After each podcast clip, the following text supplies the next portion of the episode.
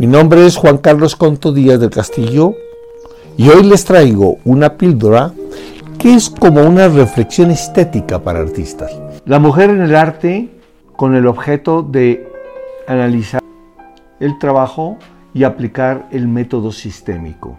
Hay cuatro mujeres artistas que nos permiten comprender el problema de diseño que como género enfrenta la mujer y en la manera particular cómo cada una de ellas los resuelven y afrontan. Por ejemplo, la artista alemana Katy Kolbisch plantea con su obra un conflicto. Conflicto que se da en ella cuando para ella el valor esencial que era la justicia social, se vio enfrentada con un deber esencial, la responsabilidad como madre de cuidar a su hijo, prevenirlo y defenderlo. Era su hijo menor. El niño tomó las armas, motivado por la madre que lo estimuló para combatir y para que enfrente su compromiso social. Estamos hablando de la época de las guerras campesinas en Alemania. El niño murió en pleno campo de batalla y la madre tuvo que ir a recoger los restos de su bebé de 13 años. El complejo de culpa que se generó en la madre fue de tal intensidad que toda la vida cambió y en forma dramática, no podía ser menos, se dedicó a prevenir lo que podía ocurrir en el futuro con otras madres que asuman principal responsabilidad de la mujer. En este caso era prevenir a su hijo por encima de la acción que conjugaba en su primera época, que era denunciar la injusticia social. La obra de Katy Colvis es dramática, no puede ser menos. Se dedicó hasta sus últimos días.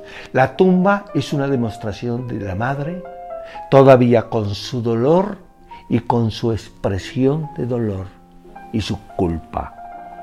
La obra de Katy Colvis es la expresión de su tragedia. Y ella, como ser trágico, muestra el sino que está en la contradicción. Ese sino y la tragedia solamente se puede explicar sistémicamente. Siente que la vida se pagó con lo que ella más quería y su atrevimiento y su conflicto como mujer, cómo cumplir una función como ser humano y cómo cumplir un deber como madre. Ese es un conflicto esencial que se da en esta mujer. Veamos otro. La artista francesa Niki de Sanfal es una artista muy importante del neorrealismo francés del arte contemporáneo. Ella presenta su conflicto. ¿Quién no tiene un conflicto? Más un artista que en un momento determinado se concientiza y asume una posición existencial. Su conflicto es con la sociedad. Y en un momento determinado se ve proyectado ese conflicto hacia la relación con su madre. A la vista de Nikki, el agente provocadora del machismo.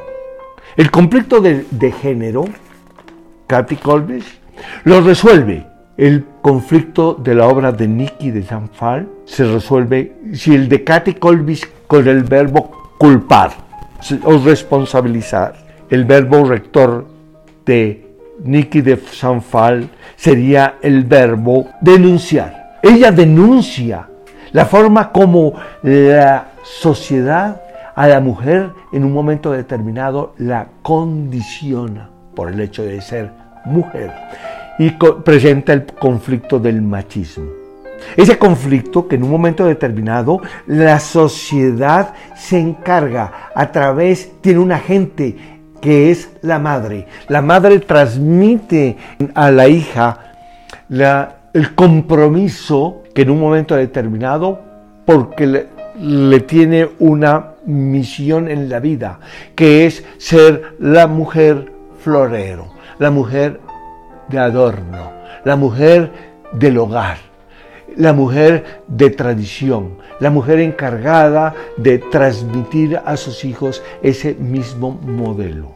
La madre utiliza a la vista de Nicky de Sanfal unas nanas, que son unas encargadas mujeres del servicio, que están al servicio de la madre, para transmitir esa misma idea a la niña. Nicky de Sanfal asume existencialmente ese problema y ella en un momento determinado utiliza el humor.